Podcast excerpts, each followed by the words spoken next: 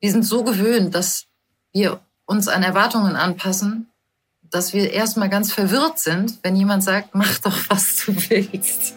Weil was wollen wir denn? Hey und herzlich willkommen zu Die Schule brennt, dem Podcast von SWR 3 und mir, Bob Blume. Das deutsche Schul- und Bildungssystem braucht dringend ein Systemupdate. Aber wo fangen wir an? Was ist besonders wichtig und was können wir getrost weglassen? Ich bin Bob Blume, Lehrer, Autor und Bildungsinfluencer. Um zu verstehen, welche Brände gelöscht werden müssen, spreche ich hier mit meinen Gästen über ihre eigene Schulzeit. Heute ist Maike Plath zu Gast. Maike ist Teil des Leitungsteams bei ACT e.V., Mitgründerin des Veto-Instituts und ehemalige Lehrerin. Neben diversen Fachpublikationen hat sie unter anderem einen Doku-Fiktionsroman mit dem Titel Türwächterinnen der Freiheit geschrieben. Darin schildert sie ihre Erfahrungen an einer Berliner Brennpunktschule und den Weg zum sogenannten Veto-Prinzip. Was es mit diesem pädagogischen Konzept genau auf sich hat und warum sie heute da ist, wo sie ist, hört ihr in dieser Folge. Ich falle mit der Tür ins Haus und sage, liebe Maike, schön, dass du da bist. Ja, danke. Ich freue mich auch. Schön bei dir zu sein. Du bist ja Autorin, Erfinderin, Theatermacherin. Du hast auch ganz lange eine Theater AG geleitet. Da kommen wir noch zu, denn ich mache das auch seit vielen Jahren und bin großer Verfechter des Theaters in Schule. Du bist Mitglied des Leitungsteams von ACT e.V., vor allem aber Erfinderin des Veto-Prinzips, über das wir in dieser Folge auch noch ausführlich sprechen.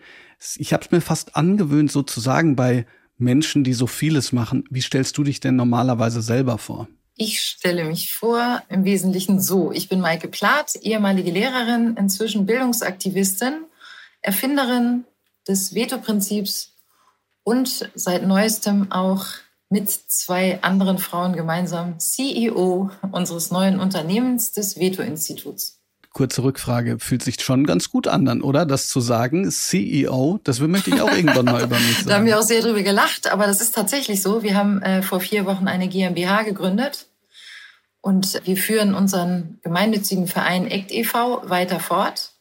Aber wir haben die Erfahrung jetzt durch die Pandemie gemacht, dass es sehr schwer ist, Gelder zu akquirieren für die ganzen Strukturen, die wir jetzt über 15 Jahre aufgebaut haben.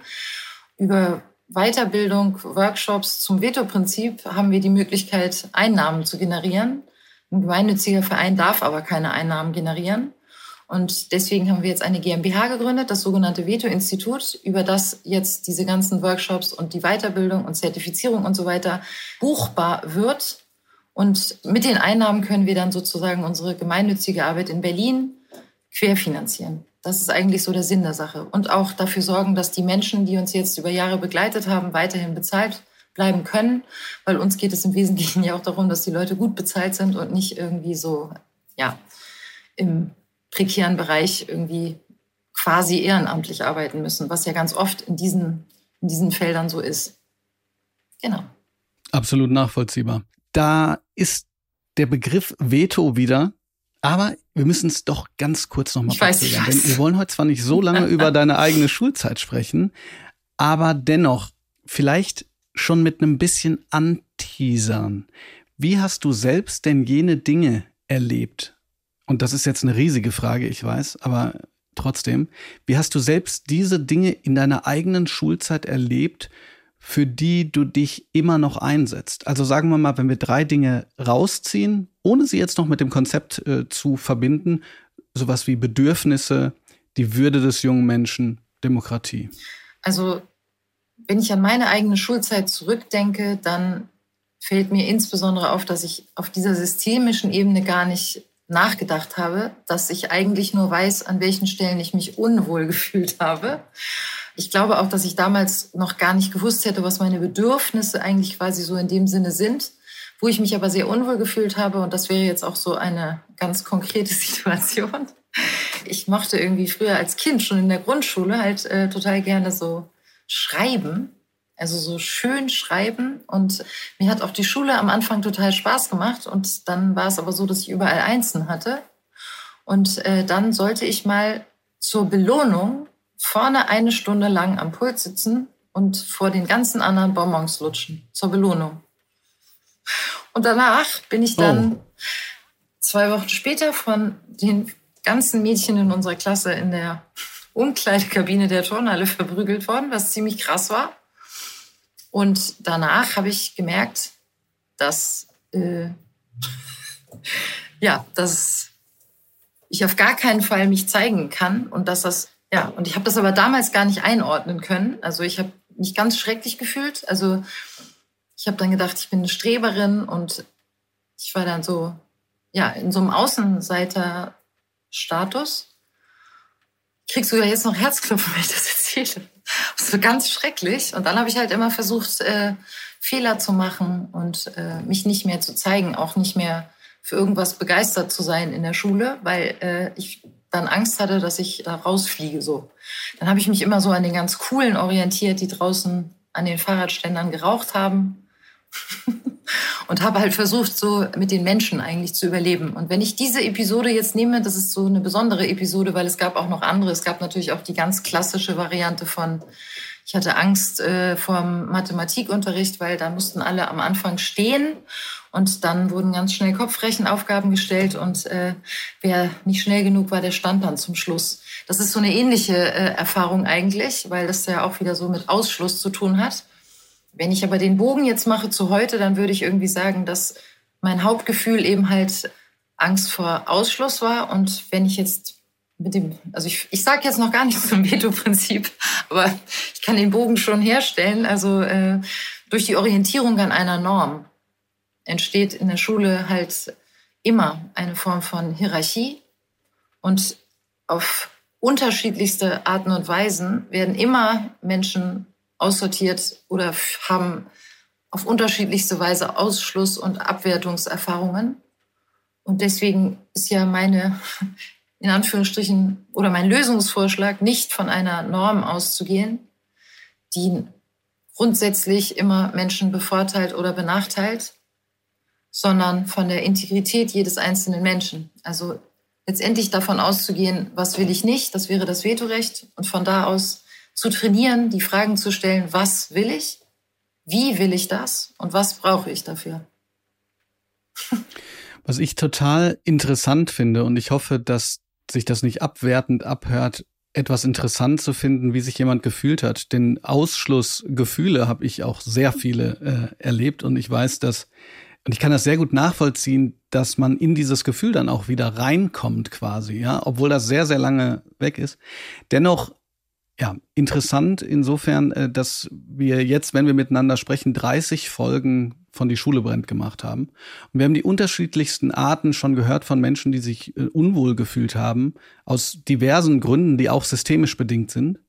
Was aber, glaube ich, bis jetzt noch nie vorgekommen ist, ist, dass sich jemand so unwohl gefühlt hat, auf der Grundlage einer Aktion einer Lehrkraft, die ja eigentlich was Positives wollte. Und ich glaube, das ist durchaus äh, teilweise verallgemeinerbar. Also die Lehrkraft wollte, da hast du ja selber gesagt, die wollte dich belohnen, ja. ja? Und was sie letzten Endes gemacht hat, ist durch dieses Belohnungssystem dich zur Außenseiterin gemacht. Also das finde ich einfach bedenkenswert, weil es ja ich weiß nicht, ich werde zum Beispiel immer auf, ähm, auf ein, dieses sogenannte Ampelsystem hingewiesen, das ich in der weiterführenden Schule gar nicht kenne. Also irgendwie einer ist auf grün, einer ist auf gelb und einer ist auf rot und, und dann wird das so in der Klasse aufgehängt und so. Und ich glaube, dass, dass zumindest die Tendenz dahin geht, dass man bei manchen Dingen sagen muss, gut gemeint, aber vielleicht nicht ganz gut gemacht. Genau richtig. Also ich könnte auch dazu was sagen zur Belohnung oder so, ja. Sehr gerne, sehr gerne, mach. Also da würde ich aber dann natürlich auch wieder so mit diesem Integritätsthema kommen, weil das ist eigentlich der Schlüssel. Also, oder darf ich ganz kurz vorweggreifen, was, was meine Erkenntnis war an der sogenannten Brennpunktschule? Weil, also der Schlüssel ist der, unser Umgang mit Widerstand oder wenn Menschen abweichen. Also da habe ich eigentlich die Haupterkenntnis gehabt. Also, wie gehen wir damit um, wenn Menschen ganz stark abweichen von der Erwartungs-, also vom sogenannten Erwartungshorizont, beziehungsweise wie gehen wir mit Widerstand um, wenn die das halt nicht wollen, was ich jetzt so schön vorbereitet habe. Dann ist nämlich meine Erfahrung gewesen, dann fällt uns ganz wenig ein und dann fällt uns im Grunde genommen nur autoritär geprägte Verhaltensweisen fallen uns dann ein als LehrerInnen. Und äh, da denken jetzt alle sofort, wieso gar nicht, ich doch nicht. Und wir machen doch alle ganz demokratischen Unterricht. Deswegen möchte ich einmal Beispiele geben für autoritär geprägte Verhaltensweisen. Also wenn jemand ganz krass in den Widerstand geht, dann komme ich nämlich in Stress Und wie reagiere ich auf diesen Stress? Meistens mit solchen Sachen wie Belohnung, Bestrafung, Beschämen, Moralisieren, Manipulieren, Androhung von Sanktionen oder Ausschluss. Und ich will das aber so ein bisschen, also es ist nicht so krass, also jetzt nicht, also ich weiß, dass heute niemand mehr vorne am Pult sitzen und Bonbons lutschen muss, aber belohnen oder umgekehrt bestrafen, so wie ich als Lehrerin auch Striche gemacht habe.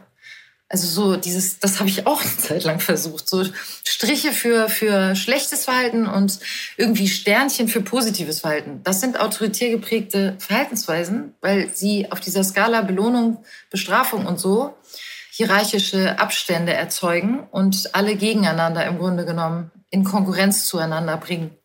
Und immer wenn wir so autoritär geprägte Sachen machen, ja, dann sind wir in Trennung miteinander. Und dann funktioniert überhaupt nicht das, was ich versuche auf der Basis von Integrität. Also dann wissen auch alle, welches Verhalten ist das Richtige und welches ist das Falsche. Und alle lernen im Grunde genommen von vornherein, sich der Erwartungshaltung anzupassen oder dagegen zu rebellieren.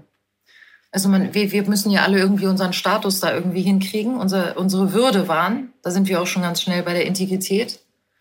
Und äh, wenn ich das überhaupt nicht mehr hinkriege, also so wie ich das damals an der Brennpunktschule erlebt habe, da war das so, da haben die sowieso gedacht, äh, ganz egal, was wir jetzt einbringen. Wir kriegen sowieso äh, keinen Abschluss. Das heißt, auch Noten sind irgendwie egal.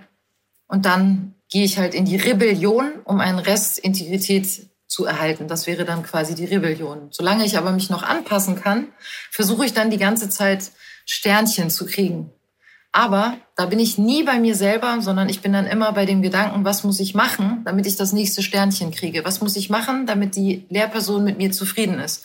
Dann mache ich eine Anpassungsleistung und wenn ich Anpassungsleistungen mache, dann kann ich nicht meine eigene Identität ausbilden. Das hat übrigens Jesper Juhl gesagt, dass es sich gegenseitig ausschließt. Also entweder du denkst darüber nach, wie du äh, ja, dich anpassen kannst, um eine gute Note zu kriegen, oder du überlegst, was ich, was will ich jetzt selber in diesem Augenblick? Ich will dich gleichzeitig einfangen und dennoch ausreden lassen, denn das, äh, diejenigen, die auch diesen Podcast hören, die wissen, dass du damit nicht nur offene Türen einrennst, sondern eine Dimension eröffnest, die ich, oder sagen wir mal, eine Dimension hinter einer Tür, die ich schon immer aufstoße. Äh, denn diese Orientierung am externen, äh, das finde ich sehr schön, dass das nochmal deutlich wird, ist eben nicht nur problematisch, wenn es schlecht läuft. Also jemand, dem die Noten egal sind, der fällt raus aus einem Sanktionsmuster, in dem es nur noch um Noten geht. Genau. Also wenn, wenn jemand schon in diesem, wenn du das machst, dann passiert das Schema drin ist, dann hat man in dem Moment verloren, wenn jemand sagt, ja und? Genau. Also äh, stört mich nicht. Und gleichzeitig aber auch im Positiven. Gut, aber ich habe gesagt, ich fange dich ja. wieder ein. Fang mich wieder die ein. Rückfragen dazu kommen auf jeden Fall. Ich fange dich kurz wieder ein und zwar, ähm, du hast als kleines Kind, schreibst du selbst ununterbrochen geredet. Und so viel, dass der Lehrer sogar gesagt hat, wenn du stirbst, muss man deine Klappe noch extra totschlagen. Genau. Fasst das das ganz gut zusammen? Also diese, ich, man kann es ja von zwei Seiten betrachten. Man könnte sagen, du hast in gewisser Weise vielleicht davor deine Identität weitergelebt und hast eben nicht reingepasst. Andersrum, von der Schulseite aus hätte man gesagt, du warst eben nicht systemkonform genug dann in der Zeit. Kann man, ja, das könnte man könntest, so sagen. Könntest, würdest du das unterschreiben? Das würde ich unterschreiben und ich glaube eben halt, dass wir alle den Schmerz vermeiden. Also, dass wir alle versuchen, Anerkennung zu erreichen und Ausschluss zu vermeiden. Und ich würde da auch noch unser symbolisches Kapital halt mit reinbringen, also um die Verschiedenheit nochmal aufzumachen es gibt halt bestimmte Verhaltensweisen, die zum Beispiel bei männlich gelesenen Personen total Anerkennung erzeugen, bei weiblich gelesenen Personen aber nicht so. Und zum Beispiel dieses Boss Girl, was ich am Anfang gemacht habe, also immer so Spiele organisieren und die ganze Zeit wie ein Radio quatschen, das äh, kam nicht gut an. Und das hätte aber, glaube ich, oder nicht nur hätte, sondern das wurde von Jungs damals äh, äh gut gefunden. Also, aber bei mir halt nicht so. Und das beobachte ich sogar auch heutzutage, wenn man im Prenzlauer Berg auf dem Spielplatz sitzt, kann man auch schön beobachten, dass es das immer noch gibt, dass wir von Mädchen so eine gewisse Erwartungshaltung haben, was wir loben und wofür es Anerkennung gibt und was wir nicht so schön finden. Und bei diesem, das finde ich jetzt aber nicht so schön, da sind wir jetzt zum Beispiel bei Manipulation und eben halt bei diesem Auffinden einer Erwartungshaltung und meine Erfahrung in Schule, meine eigene oder auch dann später als Lehrerin war, dass wir über diese normierte Erwartungshaltung, wenn wir uns das nicht bewusst machen, eigentlich deformieren. Und weil ich jetzt an dem Punkt bin, wo vielleicht viele LehrerInnen jetzt denken, äh, wieso, ich mache doch alles richtig oder so, will ich jetzt ganz klar an dieser Stelle sagen, das betrifft, betraf mich als Lehrerin, aber das betrifft uns ja eben halt auch als Lehrperson, dass wir in einer Anpassungsmaschinerie uns verhalten müssen und dass ich das, was ich für die Jugendlichen sage, genauso für die Lehrpersonen sagen würde. Also, dass es, dass man LehrerInnen viel mehr Integrität als Ausgangspunkt zutrauen müsste, damit es ja mehr Lust macht, in Schule zu sein. Eine doppelte Frage noch, mit der wir dann deine Schulzeit abschließen, denn wir schießen ja sowieso immer äh, schon in diese wichtigen Punkte ähm, rein, mit denen du dich jetzt auch seit, jetzt hätte ich beinahe gesagt, seit Jahrzehnten beschäftigst, aber doch schon sehr lange, kann ja, man ja vielleicht fast sagen. Ja? Also erstens, ähm, bist du denn grundsätzlich dann trotzdem in Anführungsstrichen gerne zur Schule gegangen, wäre die erste Frage.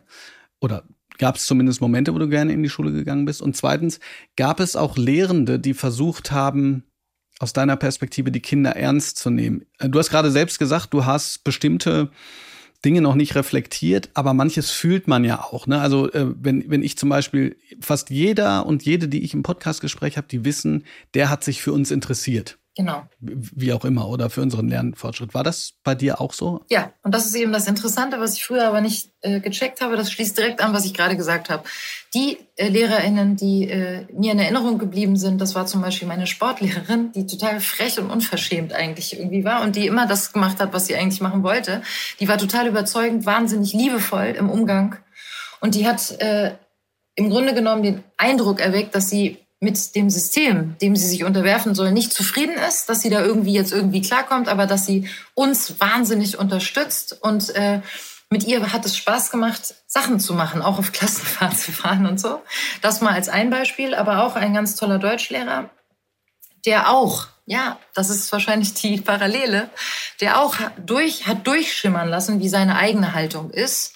Der war als Persönlichkeit und als Mensch lesbar und hat klar gemacht, was er an Regularien scheiße findet und was er richtig findet und hat auch unkonventionelle Sachen gemacht.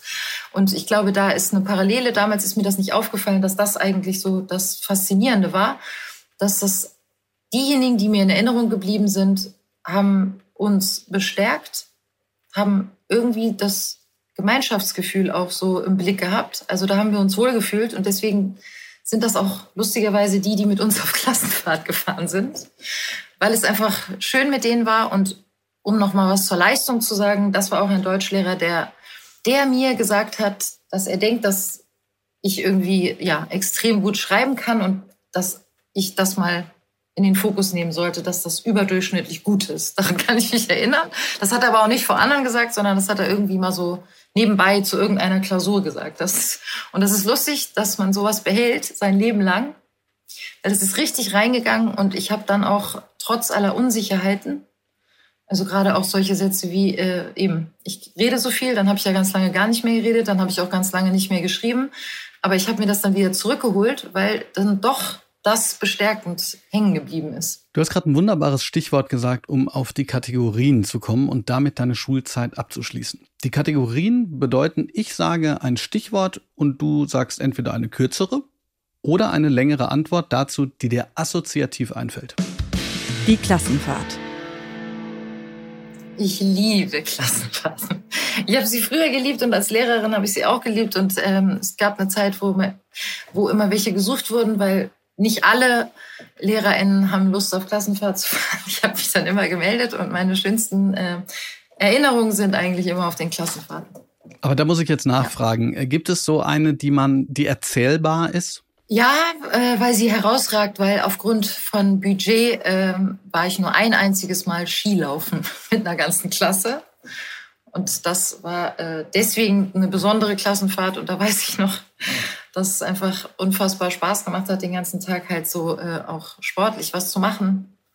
Und ich weiß noch, dass ich da eben halt, weil ich eigentlich ganz gut Skifahren kann, äh, vormachen wollte, wie man einen äh, Bügellift bedient und dann bin ich forsch nach vorne gegangen und habe mich mit meinem ganzen Zeug mit dem Bügel verfangen und dann einen unfassbar wilden Sturz gedreht und äh, lag dann in so einem Schneedings äh, und musste total lachen. Also so nach dem Motto Tiefstatus und äh, die Gastgeberin macht den ersten Fleck in die Decke, weil alle hatten Angst irgendwie, so wie, wie das jetzt geht und äh, das war ein guter Einstieg, sich zu sagen, wenn Frau Plath jetzt schon so dermaßen ähm, ja, äh, so ablust dann, äh, und dabei so lacht, dann kann es ja irgendwie eigentlich nur lustig werden. Also da, ja, und insgesamt, ja, weiß ich nicht, äh, gibt's viele. Ich habe auch mal eine Bergwanderung gemacht, wo, wo ich auch häufig noch dran denken muss, weil alles, was unterwegs bei dieser Bergbesteigung passierte, war übertragbar auf vieles, was ich auch jetzt mache. Also, was wir alle kennen. So, ja, meine Schuhe passen nicht, ich kann nicht mehr, ich habe Hunger, ich muss auf Klo, wann sind wir da? Ich musste gerade zwischenzeitlich, als du das mit dem äh, Hinfallen gesagt hast, an zwei Sachen denken. Ich muss jetzt einfach ausplaudern. Erstens, ich kann überhaupt nicht Skifahren. Und ich bin mal mit einem Freund, der gesagt hat, komm, ich bring dir das ein bisschen bei, auf den Berg gefahren. Und da war dann so eine lange Schlange von vielleicht 100, 150 Leuten. Ich war schon gefestigt, so Mitte 20 oder so, ähm, aber hab's einfach nicht gepackt, auf diesen blöden Schlepplift ähm, mich zu wuchten, ohne direkt vor den ganzen Leuten sieben oder acht Mal hintereinander hinzufallen. Danach habe ich genau, es irgendwann ich. geschafft und in der Mitte des Berges ist dann hinter mir einer hingefallen, so dass ich die Hälfte des Berges und dann bin ich auch wieder rausgefallen. Dann musste ich die Hälfte des Berges hochfahren. Und danach, sagen wir mal, war meine Lust auf Skifahren so ein bisschen begrenzt. Das ist der eine Punkt. Ich kann das so gut verstehen. Der andere Punkt, den ich gerade kurz sagen wollte, ist, äh, ich, mir ist gerade aufgefallen, dass das für mich ähm, tatsächlich System hat, dieses sich selber zum Lauch machen. Das mache ich zum Beispiel in der Theater AG immer. Nicht, nicht im Sinne von, ich bin Clown, äh, bin jetzt der Clown, sondern alles, was wir tun, wenn wir was tun. Ja, sowas wie, wir sind jetzt Bäume, also du wirst das alles kennen, wir sind jetzt Rehe, ja, äh, äh, Krokodile, wir machen lustige Geräusche und so. Das mache ich mit. Es gibt auch Leute, die machen das anders, ne? die, die äh, führen eine andere Form von Regie, aber ich, ich bin halt so drauf. Ich hüpf, ich äh, renne, ich schleiche, ich krabbel und ich schreie. Und, ähm, genau, ich auch. Ich und liebe meine, es. Und, und man kann, na, man kann sehen, wie im Laufe von, von einem Viertel, von einem halben, von einem Dreiviertel, von einem ganzen Jahr sich die Energie dann überträgt, aus meiner Sicht, in die Menschen, die sich das vorher selber nicht äh, ähm, zugetraut haben. So, jetzt sind wir schon wieder im Gespräch. Du kannst ganz gerne was dazu sagen, aber jetzt kommen noch zwei Kategorien. Take a break. In der Pause. In der Pause habe ich ganz viel Gummitwist gespielt. Ach, wundervoll. Belassen wir es dabei. Gummitwist hatten wir noch nie.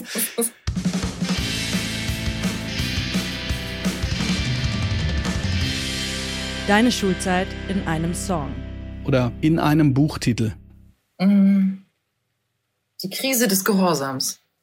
Jetzt schwappen wir so ein bisschen rein, endlich dahin, äh, wo du hingekommen bist. Ich muss nur zwei Rückfragen nochmal zu deiner Biografie stellen.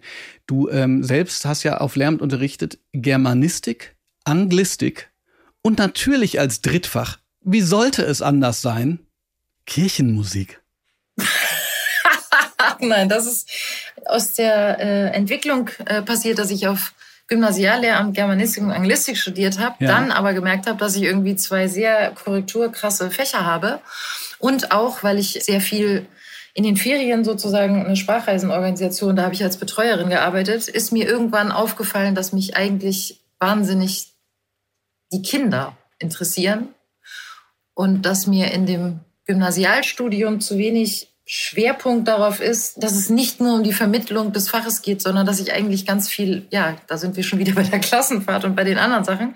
Ja, und dann habe ich auf Realschullehramt, das, also das Referendariat habe ich auf Realschullehramt dann gemacht. Ich habe gewechselt und habe ähm, dann noch eine begleitende Ausbildung für darstellendes Spiel, also die Fachqualifikation für Gymnasiallehramt für darstellendes Spiel noch hinterher gemacht und äh, davor sozusagen, das ist alles ein bisschen komplex, während der Referendarzeit habe ich noch nebenbei eine Ausbildung gemacht, Kirchenmusik C-Prüfung. Das kennen, glaube ich, nur Leute, die Kirchenmusik machen. Das hatte mit der Schule gar nichts zu tun, sondern da ging es darum, eine Qualifikation zu haben, um einen Job im Grunde übernehmen zu können, an Sonntagen in Kirchen, in Gottesdiensten Orgel zu spielen, weil ich ganz viele verschiedene Jobs hatte und ich mochte dann zunehmend lieber zum Beispiel Orgel spielen als zum Beispiel bei Fischhaus Ramsey in Kiel Fische schlachten. Also um es mal, also ich habe viele Jobs gemacht, aber ich habe dann irgendwann gemerkt, es gibt Jobs, die mir mehr Spaß machen. Und das war vor allem Jürgen Mattes Sprachreisen als Betreuerin.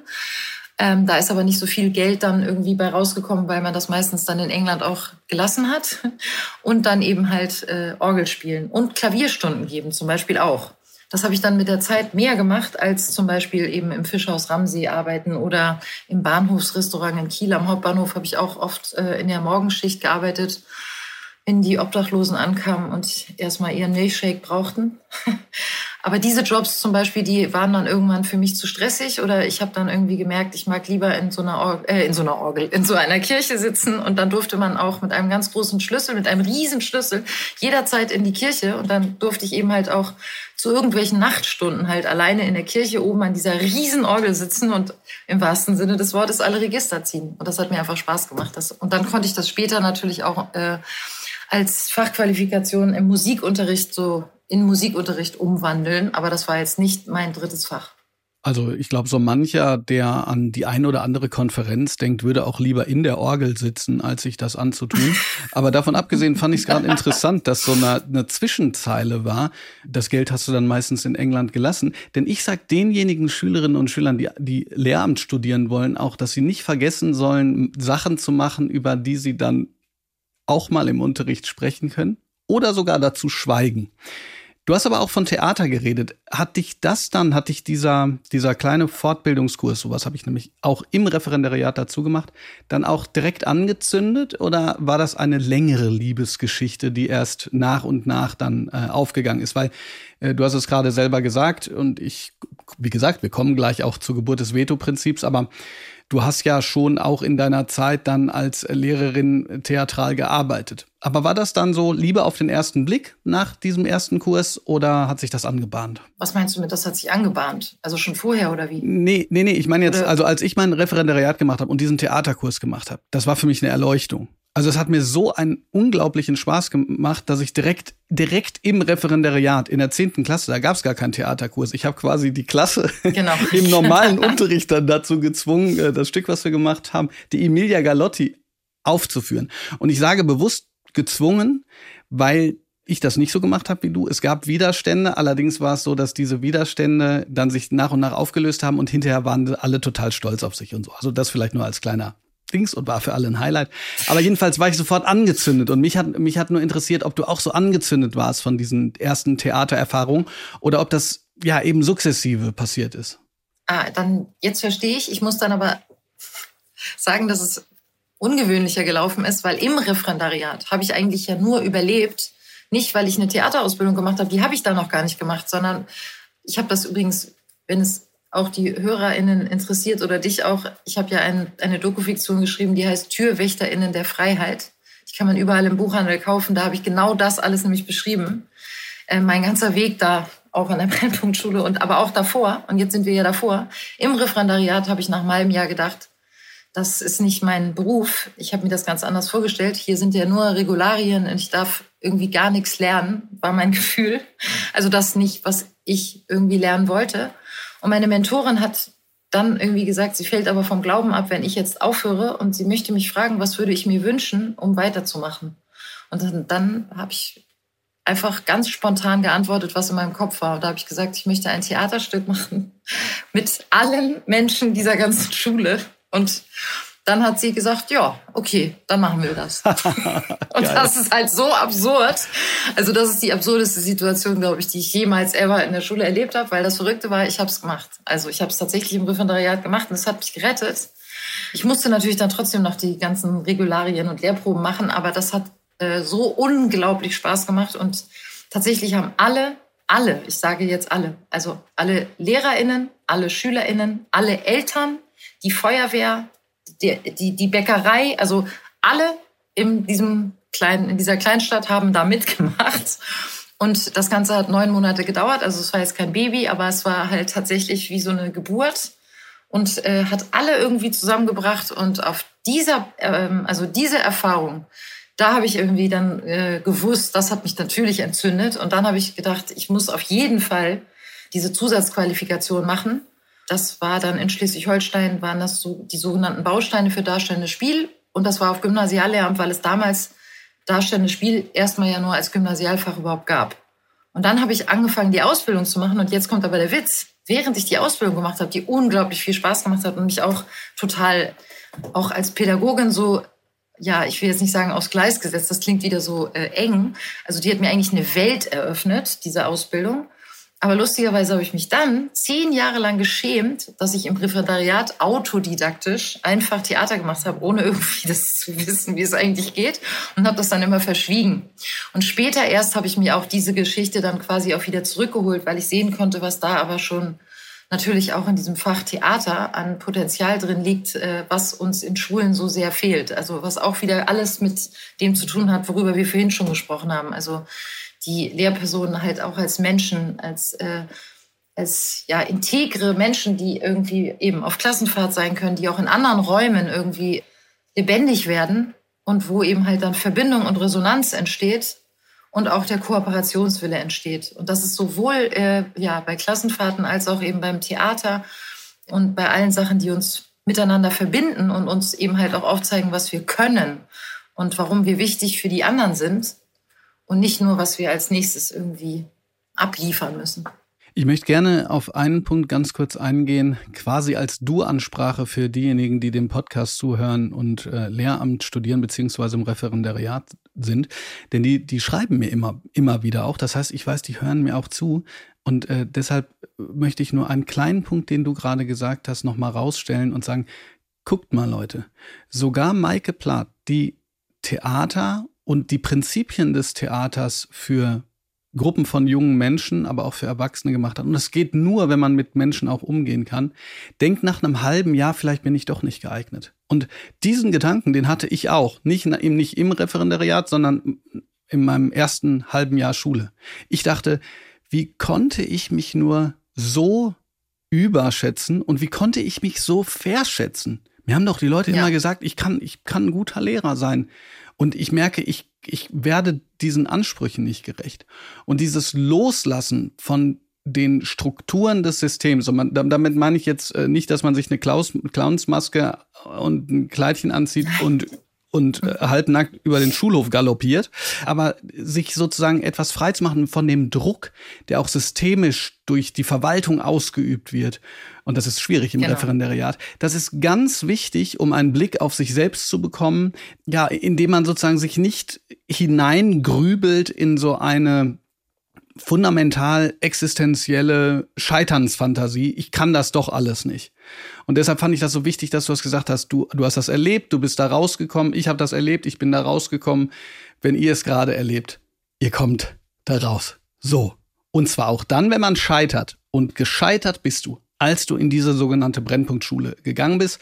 Und dieses Scheitern hat dich dann zum Veto-Prinzip geführt. Aber, weil ich das gar nicht so einfach fand, führ uns da mal langsam hin. Wie hat sich dein, ich sag, ich nenne es jetzt so. Du kannst auch gerne sagen, nee, nee, Scheitern ist was anderes. Aber wie hat sich das ausgedrückt? Wie haben sich diese Widerstände der SchülerInnen ausgedrückt? Also vorweg will ich ganz kurz sagen, dass mir, dass wenn ich das kurz zusammenfasse, habe ich ganz oft das Gefühl, dass es so klingt wie so eine ja, ganz krasse Geschichte und dann die Leute denken, ja, so. Deswegen habe ich nochmal sage ich, deswegen habe ich wirklich das Buch Türwächterin der Freiheit beschrieben, weil es wirklich in Facetten verstehbar wird, was für Stufen ich da durchgemacht habe des Horrors und äh, dass es überhaupt nicht einfach so eine Geschichte ist, bam, bam und dann war alles geil, sondern es war wirklich ein ganz krasser innerer Prozess. Aber in der Kürze jetzt bei dir würde ich sagen, es war eine komplette Krise, weil ich bin mit einem Bomben-Selbstbewusstsein nach Berlin gegangen, weil ich ja vorher acht Jahre an einer ganz tollen, integrierten, musisch orientierten Gesamtschule gearbeitet hatte und dort erlebt hatte, dass alle irgendwie begeistert waren von meinem Unterricht. Und ich dachte. Warum bist du dann da weg? Weil, ja, das. Äh, auch lustige Fra äh, Frage, weil ich Angst hatte. Ich war irgendwie Anfang 30 und plötzlich hatte ich das Gefühl, mein Leben ist zu Ende. So nach dem Motto, ich bleibe jetzt immer in Bad Oldesloe und das war's jetzt so. Also, und ich dachte, nein, jetzt habe ich den Impuls, ich muss noch mich verändern, ich muss noch irgendwas machen.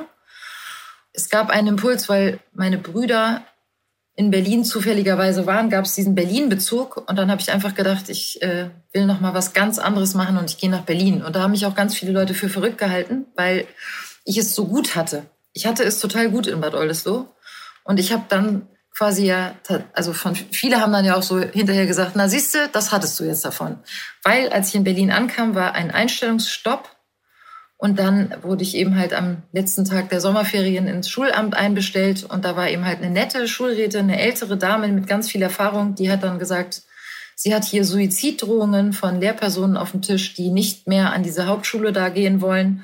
Und da hat sie jetzt wieder erwarten eine Stelle frei. Wenn ich den Mut habe, dahin zu gehen, dann würde, könnte ich morgen anfangen. Und da habe ich dann auch gesagt, ich bin ja gar nicht Hauptschullehrerin. Dann hat sie gelacht und hat gesagt, das ist völlig egal. Sie gehen da einfach hin, das ist total super, da können Sie auch machen, was Sie wollen. Die Minimalanforderung ist, dass die Polizei nicht kommt. Und das kann auch total super sein bei Ihrem Profil, weil dann können Sie da auch Theater machen, weil nämlich Theater gibt's in der SEC 1 in Berlin noch gar nicht so richtig. Und dann können Sie da aber Theater machen, da guckt keiner drauf, Hauptsache die Polizei kommt nicht. Und der Punkt ist, daran muss ich immer denken, weil sie hat äh, das richtig eingeschätzt man könnte denken, das wäre zynisch gewesen, aber genau so war es, weil neben allem, was ich jetzt auch gleich dann nochmal sage, wie mein Scheitern war, war die Freiheit, dass keiner draufgeschaut hat. Das war die Möglichkeit, zu mir selbst zu finden. Also nach diesem ersten halben Jahr nur heulen und nur Horror, tatsächlich äh, zu überlegen, was mache ich jetzt, damit die Blicke zu mir zurückkommen, wie kann ich Unterricht so machen, dass wir es wieder gut haben und dass wir einen Sinn erzeugen. Und über die Jahre wo keiner drauf geschaut hat, ist das dann alles entstanden. Deswegen glaube ich so sehr an Lehrerinnen, an Menschen, die diesen Job lieben. Und deswegen glaube ich daran, dass wenn wir ein bisschen mehr Freiraum ihnen geben würden und auch irgendwie die Möglichkeit zu scheitern und Fehler zu machen, dann wäre alles viel, viel besser, weil ich glaube, die meisten Menschen, die in diesen Beruf gehen, haben ja da Lust zu oder haben ja auch Lust auf die Kinder. Und das System trennt uns ganz oft von diesem ursprünglichen Wunsch, also auch nach Verbindung. Aber ich wollte jetzt nicht wieder so lange labern. Ich erzähle jetzt nochmal vom Scheitern. Nee, das Scheitern war wirklich. Nee, überhaupt nicht. Du kannst gerne das, das ausführen, das, äh, weil, weil, ich, weil ich auch hier glaube, dass du etwas ansprichst, was vielen so geht, was viele fühlen.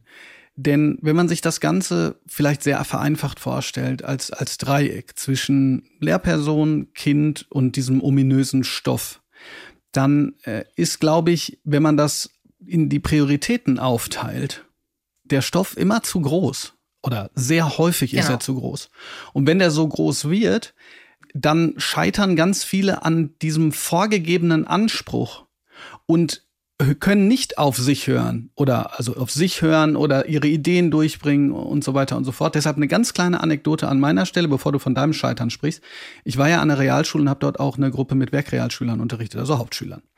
Und damals, da muss ich nur gerade dran denken, hat der der Rektor der Realschule zu mir gesagt, weil ich ihn gefragt habe, also wie, wie sieht's da aus? Ethik war auch nicht mein Fach. Der hat auch gesagt, machen Sie, was Sie wollen. Der hat nicht gesagt, solange die Polizei nicht kommt, aber so nach dem Motto, machen Sie, was Sie wollen, ist, ist egal. Und äh, dann bin ich da reingegangen und wollte da irgendwie, wie gesagt, Ethik nicht mein Fach, mit so einem Buch, da ging es um Glück. Und ich habe gemerkt, ich, wenn ich mich da jetzt hier hinstelle und wir lesen irgendwelche philosophischen Texte zum Glück mit, mit dieser unglaublich gemischten Gruppe, da komme ich überhaupt nicht ran. Also habe ich komplett den Unterricht umgeworfen, umgedreht und äh, die Sachen machen lassen, die sie glücklich machen mit der Gruppe zusammen. Und danach haben wir reflektiert, warum das schön war oder nicht schön war oder wem es gefallen und so weiter und so fort. Das ist natürlich ein völlig, völlig krasser anderer, in Anführungsstrichen, Unterricht. Das war kein wirklicher Unterricht, aber ich glaube schon, wir haben gelernt. Aber diese Freiheit hat mir dann eben die Möglichkeit gegeben, die äh, Kinder und Jugendlichen erstmal ordentlich ernst zu nehmen. Und da muss ich nur dran denken, wenn man so möchte, auch eine Form von Scheitern, weil ich konnte eben nicht den Unterricht machen, von dem ich erst dachte, dass ich ihn mache, aber eben auch diese Form von Scheitern. So, jetzt dein Scheitern. Und dann das Veto-Prinzip. Aber ich finde es total lustig. Nein, jetzt will ich aber noch ganz kurz was dazu sagen. Ich finde es, die lustigste Bemerkung, die du gerade gemacht hast, war, die du so zur Seite gesprochen hast, das war kein richtiger Unterricht. Ich will das einfach noch mal so stehen lassen. Das würde ich ganz arg bezweifeln. Also naja, vielleicht naja, ist das der richtige Unterricht. Vielleicht, vielleicht nur ganz kurz. Ich, ähm, ich benutze den Begriff Unterricht in der Form gar nicht mehr so häufig, weil er so Kontext vorgibt, sondern, sondern ich spreche sehr viel mehr über Lernen, weil Unterricht oftmals etwas ist, was eben fachdidaktisch so geplant ist, dass es in so Strukturen aufgeht, die manchmal gar nicht sinnvoll sind. Aber jedenfalls hast du natürlich recht, ist dann auch Unterricht. Aber ja. Genau, darauf, da, darauf wollte ich eigentlich hinaus, weil das finde ich auch sehr schön, die Unterscheidung, wie lernen Menschen. Und wir wissen ja zum Beispiel ganz platt jetzt, dass äh, auch dieses ewige Sitzen äh, gar nicht dem Lernen förderlich ist. Und dass zum Beispiel das Gehirn auch ein Lustorgan ist und dass das mit der intrinsischen Motivation nicht ganz falsch ist. Aber genau, ich will das jetzt aber nicht weiter vertiefen. Da gibt es ja auch viele Bücher zu. Ich finde es witzig, was du erzählt hast gerade, weil damit hast du ganz viel eigentlich äh, von dem zusammengefasst, wie der Anfang des Veto-Prinzips im Übrigen war. Nämlich genau so. Also eigentlich so rauszufinden, was wollt ihr nicht und dann irgendwie dahin zu kommen, was wollt ihr denn? Aber genau, erstmal vor, davor nochmal Rewind, das Scheitern. Das Scheitern war eben halt, ich bin da angekommen und dachte, ich mache ganz tollen Unterricht und äh, ich dachte, dass Lehrerin meine Berufung ist und ich war so begeistert. Ich hatte auch zu Hause so die üblichen tausend Wände mit super geilem Material und hatte total Lust, ganz tolle Sachen zu machen. Und äh, es war einfach ein totaler Schock, weil es war nicht nur so, dass sie gesagt haben, ja, wir haben keine Lust oder so, sondern es war richtig aggro. Also es war richtig ablehnend, auch mir gegenüber, so dass ich einfach ganz schnell ja, den Tränen war, weil ich überhaupt nicht verstanden habe am Anfang, warum mir so eine Ablehnung entgegengebracht wird. Jetzt muss ich fast ein bisschen lachen, das ist fast so wie in dem Barbie-Film, wo Barbie irgendwie bei diesen jungen Mädchen sich vorstellt und denkt, dass sie total toll ist und dann wird sie so total platt gemacht. Aber ich weiß nicht, ob die Leute den Film gesehen haben. Jedenfalls, äh, ich bin total bei denen aufgelaufen ja, und genau beschrieben, so dass man es sich so richtig filmisch vorstellen kann, habe ich in Türwächterin der Freiheit, also wen das interessiert. Aber das Schlimmste war halt, dass ich nichts machen konnte. Also, dass wenn ich irgendwas gemacht habe, was auch immer, dann haben sich die Schüler verweigert. Also ich, jetzt sage ich auch Schüler, weil es im Wesentlichen irgendwie so die Jungs waren, die irgendwie dann einfach ja, sich verweigert haben, mich angemotzt haben. Und ja, die Mädchen haben irgendwo gesessen, ihre Fingernägel lackiert und Videos aus dem Libanon geguckt, Hochzeitsvideos, Fotos und so. Und ich sollte halt nicht stören. Ja, es klingt total absurd. Ja, und dann dauernd passierte halt irgendwas. Also diese Minimalanforderung, dass die Polizei nicht kommen sollte, habe ich ziemlich schnell verstanden, woran das liegt. Und ich habe dann halt immer fünf Unterrichtsentwürfe gemacht für jede einzelne Stunde und dachte immer, morgen kriege ich es hin und mit dem kriege ich es aber auf jeden Fall hin. Und das äh, ging halt überhaupt nicht. Und das habe ich ein halbes Jahr durchgezogen. Jeden Morgen da immer wieder hin und immer zurückgefahren, in der U-Bahn gesessen und gedacht, nicht heulen erst, wenn du zu Hause bist. Und das ist natürlich eine totale Demütigung und es ist vor allem auch so, dass meine Identität, also wie, wie denk, also wer denke ich, bin ich eigentlich? Das war dann irgendwann tatsächlich bei Null. Und das war, glaube ich, genau das, was passieren musste, weil dann habe ich irgendwann eben gedacht, was ist denn, wenn nicht ich da denen was vorschlage, sondern wenn ich jetzt meine Verzweiflung äh, zeige und sage, okay, also ich, ich habe es jetzt ein halbes Jahr versucht. Wenn ihr nichts wollt, dann machen wir jetzt nichts. Also ihr könnt zu allem jetzt Veto machen und dann machen wir jetzt einfach Veto. Ist ja interessant, wie lange das jetzt dauert. Und natürlich sind dann alle erstmal über Tisch und Bänke gegangen und dann wurde es erstmal noch mal noch schlimmer. Aber dann irgendwie doch nicht so, weil dann waren sie ja sehr erstaunt, dass ich das jetzt durchziehe. Und das ja, und dann habe ich mit Ihnen auch darüber gesprochen, was wir jetzt hier machen. Also ob wir jetzt hier immer 45 Minuten sitzen, also niemand will hier sein, trotzdem müssen wir jetzt in diesem Raum 45 Minuten sitzen und jetzt irgendwie einfach mal überlegen, was, ja, das wollen wir jetzt nicht. Was hast du denn währenddessen, halt was hast du währenddessen gemacht? Entschuldigung, dass ich dich unterbreche. Das habe ich auch beschrieben. Ich habe mich irgendwann hingesetzt und äh, einfach geguckt, nichts gemacht und äh, versucht, zur innerlich zur Ruhe zu kommen. Und dann gab es irgendwann diesen Moment, wo ich gedacht habe, ich muss dafür sorgen, dass es mir gut geht. Und ich darf nicht mehr im Außen sein, die ganze Zeit mich aufregen darüber, wer jetzt wieder dies, das macht, sondern ich muss jetzt erstmal dafür sorgen, dass es mir gut geht. Und das allererste, und jetzt kommt absurd, das erste, was ich irgendwann dann in diesem totalen Chaos gemacht habe, war, dass ich gedacht habe, ich schreibe jetzt in Schönschrift auf DIN A4 Blätter Begriffe, von denen mich interessiert, was sie dazu sagen. Das war ein innerer Impuls, das war überhaupt nicht eine didaktische Überlegung, sondern ich habe irgendwie gedacht, ich würde gerne von Ihnen mal erfahren, was Sie zum Thema Heimat sagen. Und ich glaube, das war sogar das Erste, was ich auf ein Blatt Papier in Schönschrift geschrieben habe. Eben das mit der Schönschrift, da schließe ich an an meine Kindheitssache. Da habe ich halt Bock drauf. Oder das bin halt ich. Und dann habe ich einfach, obwohl im absoluten Chaos da der Eistee flog um, Vorhänge krachten zu Boden, habe ich dann einfach diese Blätter auf den Boden gelegt. Und dann kam irgendwann ein Mädchen und hat gesagt, was machst du da? Dann habe ich gesagt, ja, ich äh, dachte irgendwie, mich würde mal interessieren, was du zum Beispiel sagen würdest zum Thema Heimat. Und dann sind irgendwie mehrere. Irgendwann standen drei, vier und dann habe ich mit denen angefangen zu reden. Und später habe ich verstanden, dass das eigentlich der Anfang war, weil wenn alle so verloren sind, das macht ja eigentlich gar keinen Spaß, die ganze Zeit Veto zu machen, also verloren zu sein. Also wenn ich jetzt mache, was ich will, dann kann man da jetzt irgendwie schon mal irgendwie anschließen, aber eben halt auf so einer menschlichen Ebene. Ich will jetzt gar nicht, dass sie was machen müssen, da ist gar kein Druck, sondern ich zeige jetzt was von mir. Und dann entsteht irgendwie so ein kleiner Wärmeball, hatte ich das Gefühl. Und dann wollten die anderen da irgendwie auch, also irgendwie. Und daraus ist dann das erste entstanden, dass ich ein Mikro in den Raum gestellt habe. Das habe ich dann Open Mic genannt. Und dann habe ich gesagt, wir müssen wie beim Fußball, wir können jetzt das nicht einfach irgendwie machen. Ich muss jetzt ganz kurz die Zeit haben, die Spielregeln zu erklären. Klar, wenn wir ein Spiel spielen, ist es immer nervig, die Spielanleitung. Aber wir müssen ganz kurz die Spielanleitung. Da, das muss ich jetzt ganz kurz erklären. Weil ich ja nie mehr als drei Sätze hatte. Dann habe ich die Spielregeln erklärt. Da ging es einfach darum, den Ablauf zu klären, wer geht wann ans Mikro, damit nicht alle gleichzeitig da reinschreien. Und dann haben wir irgendwie stundenlang Open Mic gespielt. Und da ging es eigentlich immer nur darum, nach einem bestimmten Ablauf zum Mikro zu gehen und zu einem dieser Begriffe etwas Persönliches zu erzählen. Und später habe ich das ja auch mit Erwachsenen gemacht. Und da war immer der Witz, die Erwachsenen wollten immer gar nichts erzählen. Aber die Siebtklässler damals an der Brennpunktschule, die, also die haben stundenlang erzählt. Und dann kamen nämlich diese ganzen Erfahrungen, also wo ich mich auch geschämt habe, weil ich dachte am Anfang, das sind 28 migrantische SchülerInnen. Und dann habe ich nachher verstanden, das sind ja alles total verschiedene Leute aus ganz verschiedenen Kontexten. Das ist nicht eine Gruppe, sondern das sind ja alles, die sprechen auch unterschiedliche Sprachen und äh, die ganzen Geschichten, die dann irgendwie kamen. Und auf dieser Basis haben wir irgendwann dann angefangen mit dem Theater aber eben halt auch nicht so, wie ich es in der Ausbildung gelernt habe, weil dann haben die natürlich sofort die Warm-ups nicht machen wollen. Dann haben die immer sofort gleich gesagt, öh, das sind schwule Spiele, warum müssen wir das machen? Mhm. Und dann habe ich äh, gedacht, okay, ähm, ich, ich muss mich mal konzentrieren, was denn eigentlich der Sinn ist. Warum machen wir eigentlich das Warm-up? Also was will ich eigentlich damit? Und dann habe ich die Regel eingeführt, dass bevor wir irgendwas machen, müssen wir uns darauf einigen, was der Sinn ist. Das war auch so eine Frage, was ist der Sinn? Das hat dazu geführt, dass es im Veto-Prinzip immer das Ziel gibt, das klar sein muss. Darauf müssen wir uns irgendwie einigen. Und dann kommt ein Erfahrungsspielraum, wo wir was machen.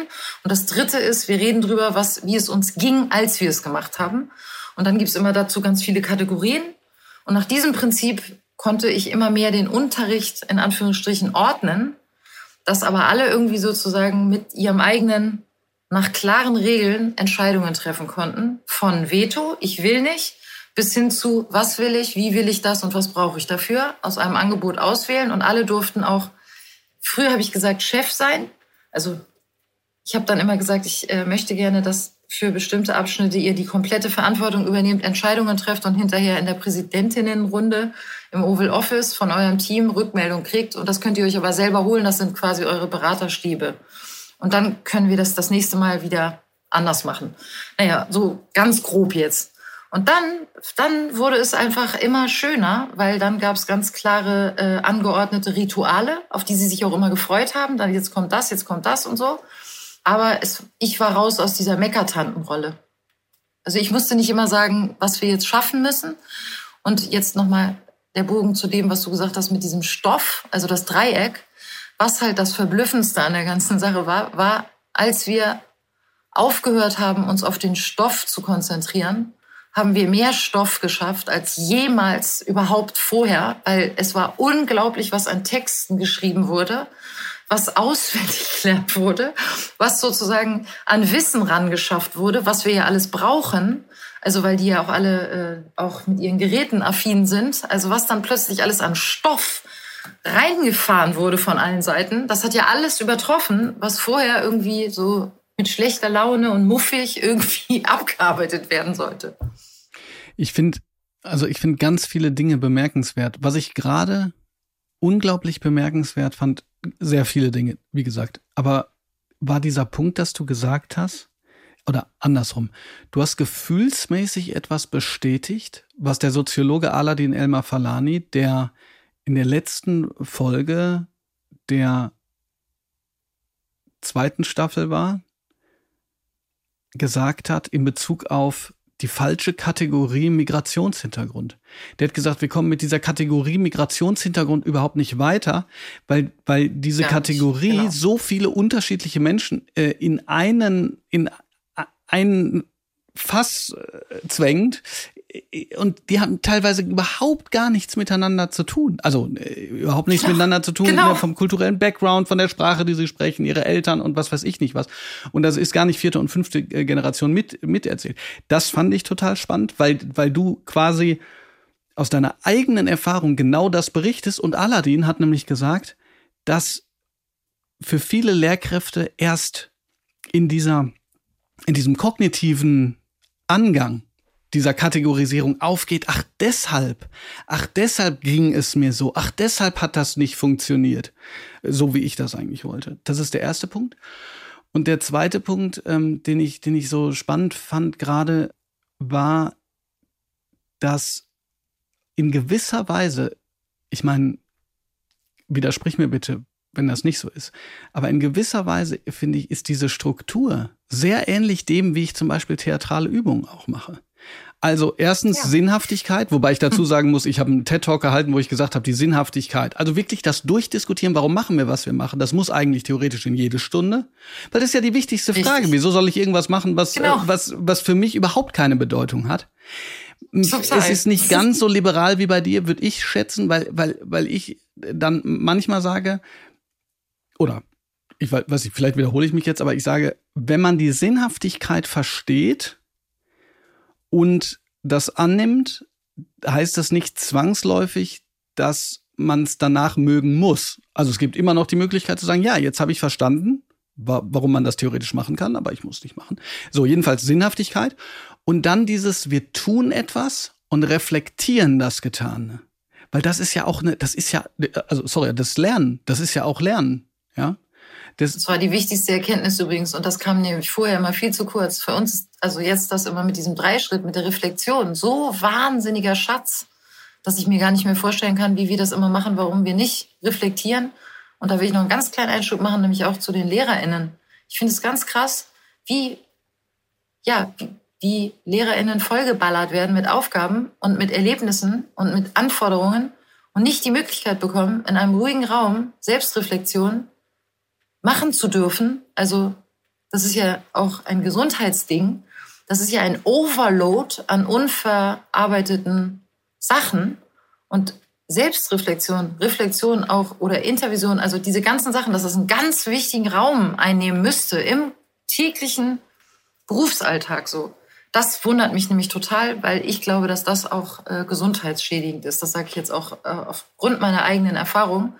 Äh, ich glaube, das ist ein ganz, ganz wichtiger Punkt. Nee, auf jeden Deswegen Fall. Ist es bei, auf jeden Fall. Ich meine, also sowohl in dem Unterricht so wichtig, aber auch für die übergeordnete Ebene, also für die LehrerInnen auch, dass die irgendwie genau das Gleiche eigentlich machen sollen dürfen. Nee, wie sagt man das? Dürfen sollten. Genau. genau. Ja, und es ist und es ist sich um sich selbst kümmern. Und es ist ja ein Add-on. Ich ich äh, ja. der ein einer der der Herr Marz der in der Ständigen Wissenschaftlichen Kommission der Kultusministerkonferenz sitzt, also in dieser Kommission, die Vorschläge macht gegen Lehrermangel, mit dem habe ich auf dem Podium gesprochen. Und der war so ein bisschen, wir haben uns super verstanden, ist auch ein wirklich toller Typ, auch gute Ideen. Der war, glaube ich, so ein bisschen not amused, als ich nochmal gesagt habe, dass ich das absolut schwierig fand, dass die Kommission vorgeschlagen hat, okay, die Teilzeit soll ein bisschen, die soll nach oben gehen, ja. Gleichzeitig sollen äh, LehrerInnen Resilienztraining machen. So nach dem Motto, die Struktur versagt, aber der Einzelne muss Resilienztraining machen. Ne? Weil ich nämlich. Oh, das ist wieder diese. Ja, ja weil, nee, genau. ich wollte nur Zynisch. sagen, weil ich, weil ich, weil ich glaube, ja. ähm, dass manche nicht ver verstehen, äh, natürlich können LehrerInnen Resilienztraining und Yoga machen. Nur dann muss es Teil also dann muss es Teil dieser äh, Realität sein. Du, man kann nicht sagen, äh, so jetzt nach 16, genau, sonst ist es zynisch. Oder äh, ja, genau, genau absolut. Äh, das, aber gut, dass du es jetzt nochmal gesagt hast, das meine ich nämlich. Es muss, es muss mit zur Arbeitszeit selbstverständlich gehören. Es gehört mit dazu. Sonst ist es zynisch, weil sonst ist es im Grunde genommen nur ein Mittel zur Ausbeutung, also zur weiteren Ausbeutung. Ja, und deshalb, und deshalb, deshalb auch hundertprozentig nochmal Bestätigung. Und zwar, äh, ich habe das mit dem Veto-Prinzip äh, so noch nicht durchgeführt. Aber was ich weiß, ist, dass es manchmal bestimmte Blockaden gibt. Es gibt ein Beispiel. Ich habe mal, ich glaube, das war eine Geschichte, die wurde mir zugetragen. Genau, da ging es um Rückmeldungen. So, Rückmeldung, Lehrerrückmeldung. Das, das ist ja für manche Lehrkräfte ein bisschen schwer zu ertragen, weil dann ja auch eine böse Rückmeldung kommen kann. Ja? Ähm, also Feedback, Lehrerfeedback. Und, weiß, und dann ja. habe ich, ähm, und dann hm. hat dieser jemand, ich ehrlich gesagt weiß ich nicht mehr, ob ich selbst war. I egal, auf jeden Fall. Ich, ich tu mal so, als wäre ich es nicht, wäre so, so die Geschichte von meinem Freund. Äh, und dann ähm, hat dieser jemand aber, meine ich, mir geschrieben, dass er gesagt hat, die Veränderung war gar nicht das, was sie mir geschrieben haben und das, was ich dann damit machen konnte, ist ja auch immer wichtig, sondern die Veränderung war ab dem Zeitpunkt, wo ich dieses Lehrerfeedback rausgegeben habe, haben die sich ernst genommen gefühlt und mit diesem ernst genommen fühlen ist die Kommunikation eine komplett andere geworden. Und mit dieser komplett veränderten Kommunikation konnten die plötzlich ganz anders miteinander lernen. Und das ist, glaube ich, genau. etwas, was man erfahren muss. Erfahren in dem Sinne, weil das, man, man muss ja so ein bisschen mutig sein. Das, was du gemacht hast, das ist ja, es ist, es ist ja mutig zu sagen, also erstmal zu sagen, leckt mich am Arsch, macht was ihr wollt. Also noch nicht aus einem Prinzip heraus, sondern äh, äh, zu sagen, äh, hinzusetzen und zu sagen, ich kehre mich jetzt in mich und ich überlege jetzt, was wir machen. Aber wenn man den Mut aufbringt und dann einen Schlüssel findet, dann kann sich das doppelt und dreifach auszahlen, so wie du es gerade gesagt hast, im Stofflichen. Ist dieses Prinzip, dass man, ja, du hast es gerade selber gesagt, auch nachlesen kann. Übrigens, äh, was du ja gerade nicht gesagt hast, TürwächterInnen der Freiheit gibt's auch im Podcast. Hast du den Podcast noch? Kann man den noch nachhören? Klar, den kann man bei Spotify unter diesem Titel äh, genau. kostenlos also, finden und hören. Auch äh, für genau. diejenigen, genau. die, ähm, die das nochmal nachlesen wollen und so weiter. Hast du Erfahrungen auch gesammelt mit diesem Veto-Prinzip? Ich meine, gut, du machst das schon sehr lange. Ob sich das übertragen lässt auch auf andere Schulformen? Ich, ich meine, du machst das ja sogar in der Erwachsenenbildung.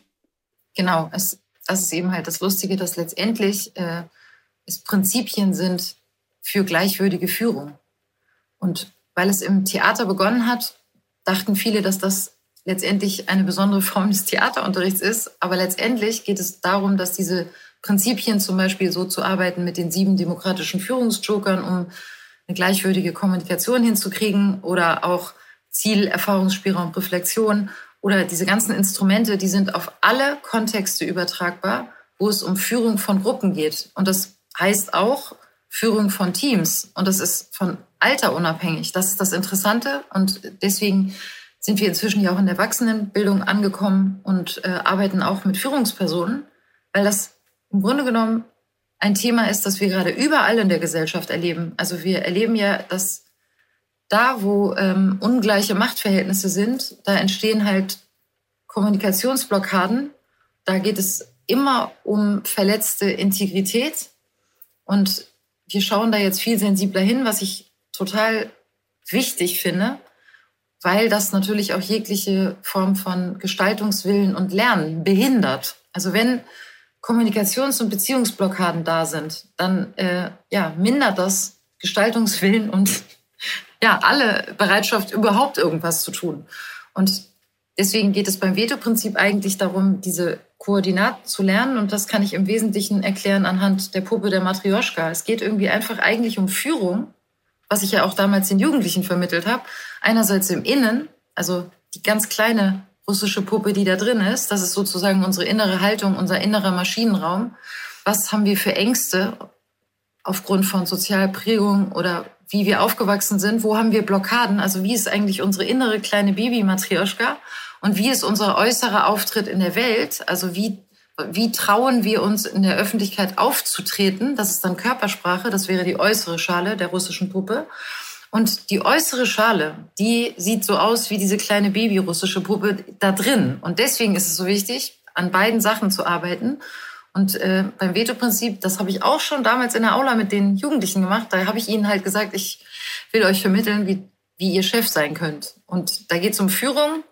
Und im Grunde genommen wollte ich nicht mehr die Meckertante sein. Ich wollte, dass sie Verantwortung übernehmen. Aber ich wusste, ich kann nicht sagen, jetzt übernehmt doch mal Verantwortung, weil das ist ja dann auch wieder ähm, manipulativ und bringt auch nichts.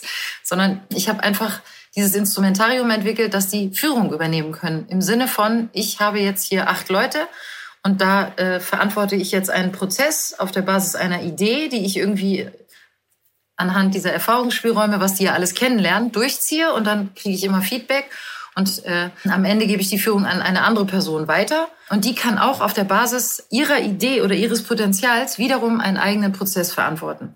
Und das ist eigentlich das Veto-Prinzip und das kann man beim Theater machen. Beim Theater ist das so, dass die alle verschiedene Szenen quasi, also szenisches Material entwickeln und dabei immer komplexer werden, weil immer mehr Wissen dazukommt. Und am Ende haben die halt eine Theaterproduktion, weil die eben auch Dramaturgie dann sich auf diese Weise raufschaffen und so.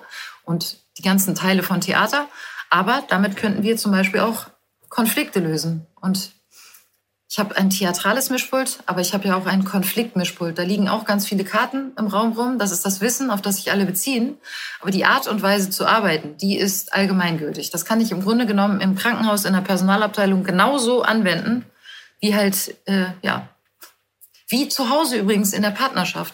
Also man kann auch mit seinem Beziehungspartner sich irgendwo an den Tisch setzen und mit den sieben demokratischen Führungsjokern üben, ein Gespräch zu führen. Auf der Basis von, ja, wie entsteht wirkliche Nähe?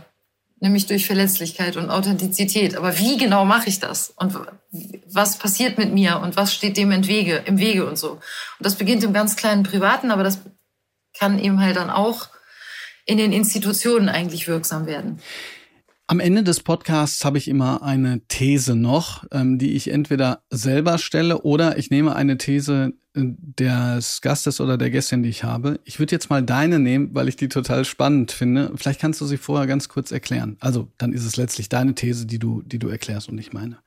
Die These ist, wir müssen Integrität lernen. Ja, genau. Wir wissen nicht mehr, was wir wollen oder was wir nicht wollen, weil wir so sehr gewöhnt sind, die Erwartung unserer Umwelt, wie sollen wir aussehen, was sollen wir essen, wie sollen wir perfekt sein. Wir sind so gewöhnt, dass wir uns an Erwartungen anpassen, dass wir erstmal ganz verwirrt sind, wenn jemand sagt, mach doch, was du willst.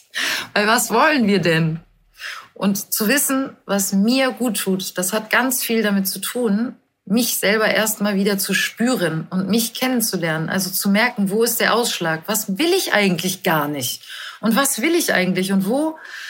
Ja, und dann kommen wir nämlich auch zu den Stärken. Wenn nicht mehr Mathe oder Naturwissenschaften wichtiger ist als Bilder malen, also wenn ich das nicht im Kopf habe, wenn ich das einfach von mir aus sozusagen wieder entwickeln kann, dann kommt irgendwann eben der Wille zur Kooperation. Und das ist übrigens keine Erkenntnis von mir, sondern von Jesper Juhl.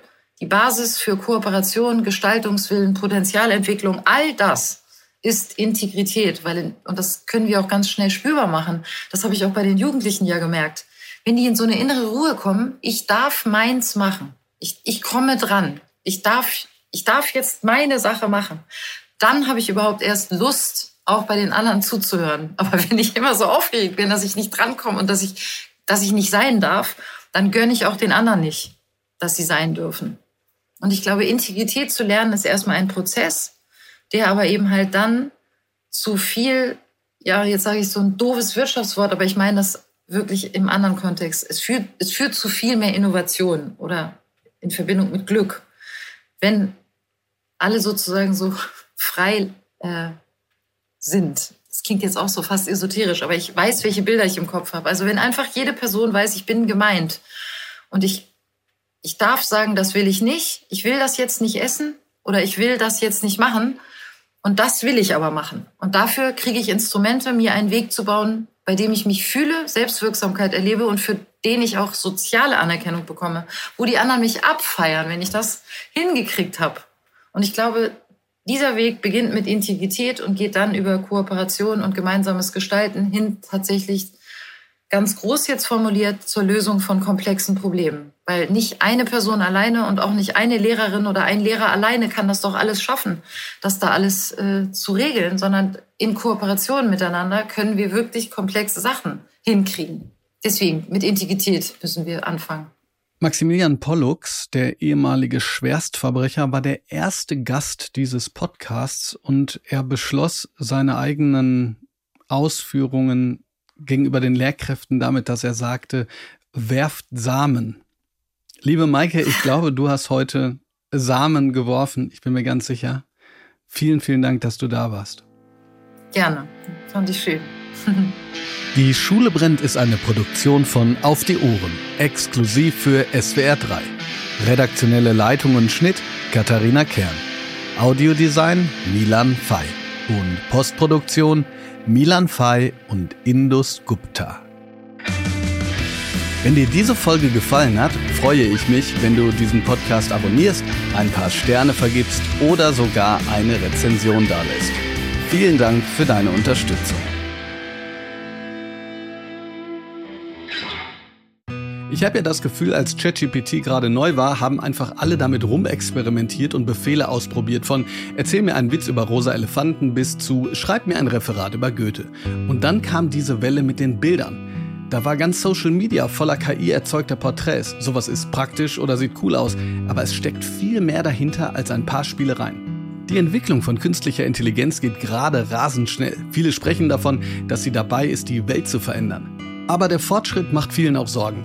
Da geht es dann besonders um Jobs, Fake-Videos oder Urheberrecht.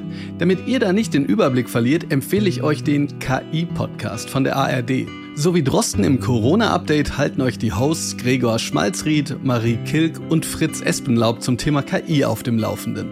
Jede Woche eine neue Folge in der ARD Audiothek und überall, wo es Podcasts gibt.